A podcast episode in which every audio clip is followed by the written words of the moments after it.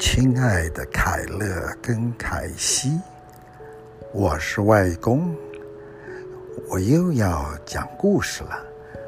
今天的故事叫什么名字呢？它叫做《演木偶戏的人》。从前，从前，轮船上有一个年纪很大的演木偶戏的人。他有着一副愉快的面孔。如果他这个面孔的表情代表的实际的状况的话，那么他一定是人间最幸福的一个人了。他说，他正是这么样一个人，而我是亲他亲口听到他讲的。他是我的同胞。一个丹麦人，他也是一个旅行团的导演，他的整个剧团的班子都装在一个大盒子里，因为他是一个演木偶戏的人。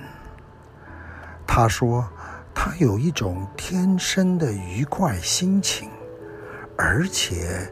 这种心情还曾经被一个学校的学生洗过一次。那一次洗地的经验，使他成为一个完完全全幸福的人。我起初并没有马上听懂这中间的道理，不过。他很快的就把整个经过都讲给我听。下面呢，就是这整个事情的经过。呃，事情是发生在哥本哈根。我正在一个邮局的院子里表演木偶戏，观众非常的多。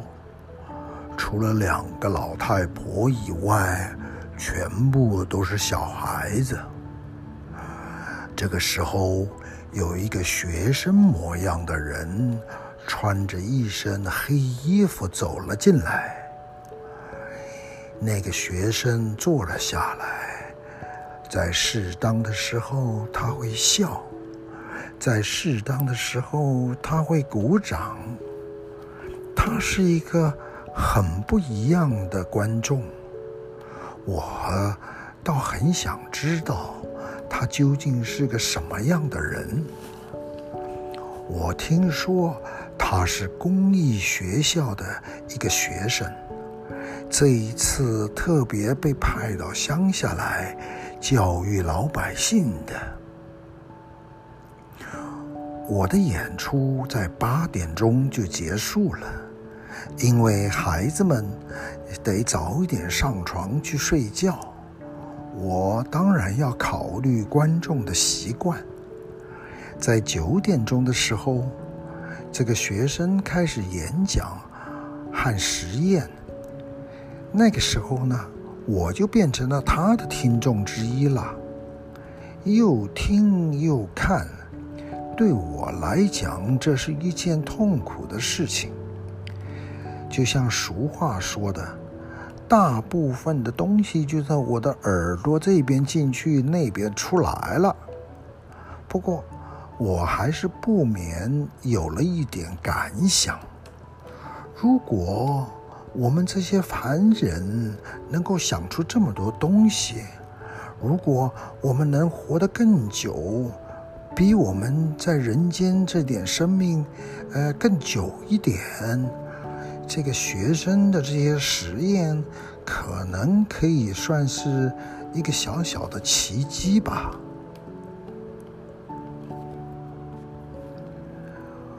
我一整夜都没有睡。第二天晚上，当我做第二次演出的时候，这位学生又来了。这个时候，我的心情变得非常好。我曾经从一个演戏的人那儿听到一个故事。据说，当他在演一个情人的角色的时候呢，他的脑袋中总是想看观众中间的一个女孩子，他就假装他只是为了这个女孩子而表演，然后把其他的人都忘得干干净净的。现在这位公益学校的学生就是我的他，我唯一的观众，我真的是为了他而演戏。等这场戏演完了，所有的木偶都出来谢了幕以后，这位学生请我到他的房间里面去喝一杯酒。他谈起了我的戏，我呢就谈到了他的科学。我相信我们两个人对彼此都非常满意。不过，我还是有些保留。因为他虽然实验了许多东西，但说不出一个道理。比方说吧，有一片铁在那个螺旋形的器具里面转啊转啊，不，跑出来就变成了有磁性的磁铁。这是什么道理呢？铁忽然获得了一种精气。这种精气又是从什么地方来的呢？嗯，我在想，这跟现实世界里的人差不多吧。上帝让人在时间的器具里面撞来撞去，撞着撞着，一种精气附在人身上，于是呢，我们人呢，里面就会出来一个拿破仑，一个路德，或者类似一样的伟大人物。这个学生说，整个世界都是一系列的奇迹。不过很多人都已经习惯了这世界，我们把它叫做哦日常事件。然后。这个学生就侃侃而谈，做了许多解释，直到后来，我觉得忽然我的脑盖、头盖骨一下子被打开来了。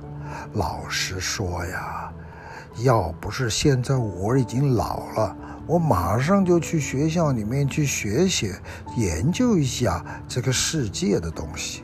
虽然我现在已经是个很幸福的人了，学生说：“一个最幸福的人，你是幸福的吗？”我说：“是啊，我和我的班子无论到哪个城市去都受到欢迎呢。当然，我也有一个希望。”这个希望啊，常常像个妖精，一个噩梦，来到我的心里，把我的心里打得乱七八糟的。这个希望是，我希望能够成为一个真正戏班子的老板，一个真正的男演员和女演员的导演。这学生就回答说。你希望你的木偶都有生命？你希望他们都变成活生生的演员吗？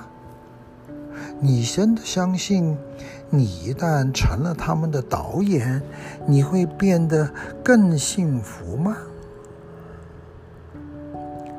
学生他不相信有这个可能，可是我却真相信。我们俩把这个问题从各方面谈了好久，谈来谈去总得不到一致的意见。尽管如此，我们两个还是碰了杯在喝酒。说到酒，酒真是好极了。酒里面一定有某种魔力，否则我早就应该醉了。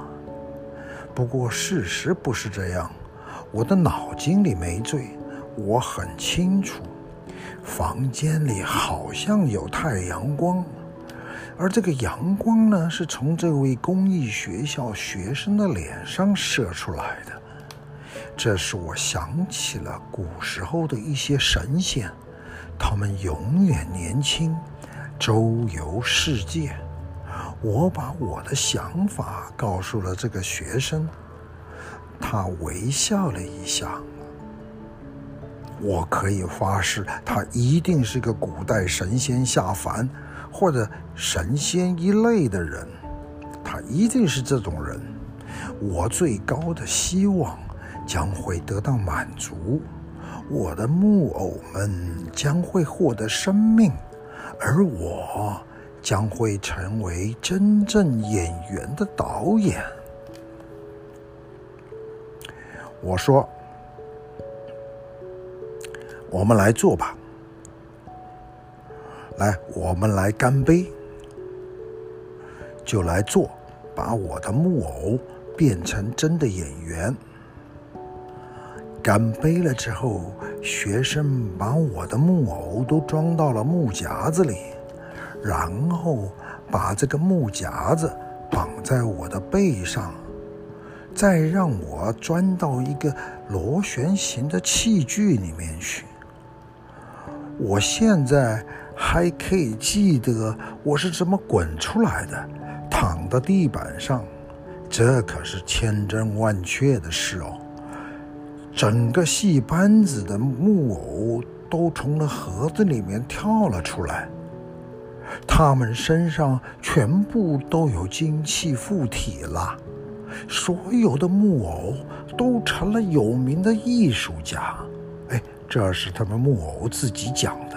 我呢，成了导演，这一切都准备好可以登台表演了。整个班子都可以听我讲话，观众也是一样。这个时候，一个女的木偶舞蹈家说：“如果她不用一只腿站着表演。”整个剧院就会关门。她是整个剧班子里的女主角，也同时希望大家都用这个标准来看她。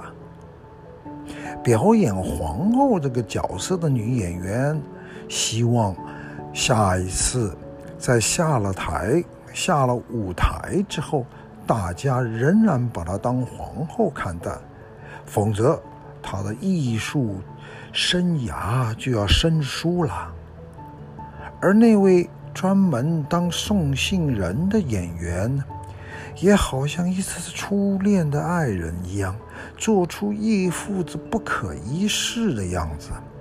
他说：“从艺术的完整性讲，小人物跟大人物都是同样重要。”男主角只要求演退场的那个场面，因为这个场面观众会叫好鼓掌。女主角呢，又只愿意在红色的灯光下表演，因为她认为只有在这种灯光之下，她才最漂亮。她不愿意在蓝色的灯光下表演。天哪！这些木偶变成了真的人，简直像关在瓶子里的一堆苍蝇，那边转的到处碰碰撞撞，嗡嗡吵个不停。而我作为导演，却不得不跟他们在一起挤在这个瓶子里，因为我是他们的导演呐！啊，我我呼吸不顺，快要停止了，我的头也晕了。我觉得世界上再也没有什么人像我这么可怜了。我现在可是活在一群新的人种之间呐。我真希望把他们再装进木夹子，变成木偶。我希望我从来也没当过他们的导演。我老老实实的告诉这些人，他们不过是木偶而已。哎，结果这些木偶。把我痛痛的打了一顿，差点把我给打死了。我躺在我自己房间里的床上，我是怎么离开那个学校的学生的，大概只有他自己知道。我呢，是完全搞不清楚我怎么来的，怎么怎么回到家里面的。月光照的地板上，木夹子躺在月光照的地方，已经翻过来了。大大小小的木偶躺在木盒子的旁边，滚作一圈。我不能再耽误时间了，我马上从床上跳下去，把这些木偶通通捞进盒子里。有的头朝下，有的用腿站着。我赶快把盖子盖上，在夹子上面坐了下来。我想，我那个样子绝对值得画下来。你能想象那个样子吗？怪蠢蛋的嘛！我是可以想象得出来的。我接着说，现在要请你们这些木偶乖乖的待在木盒子里了，我再也不会让你们变成有血有肉的人了。我感到全身轻松了一截，心情又好了起来。我是一个最幸福的人了。这个公益学校的学生，算是把我的头脑从里到外洗了一遍。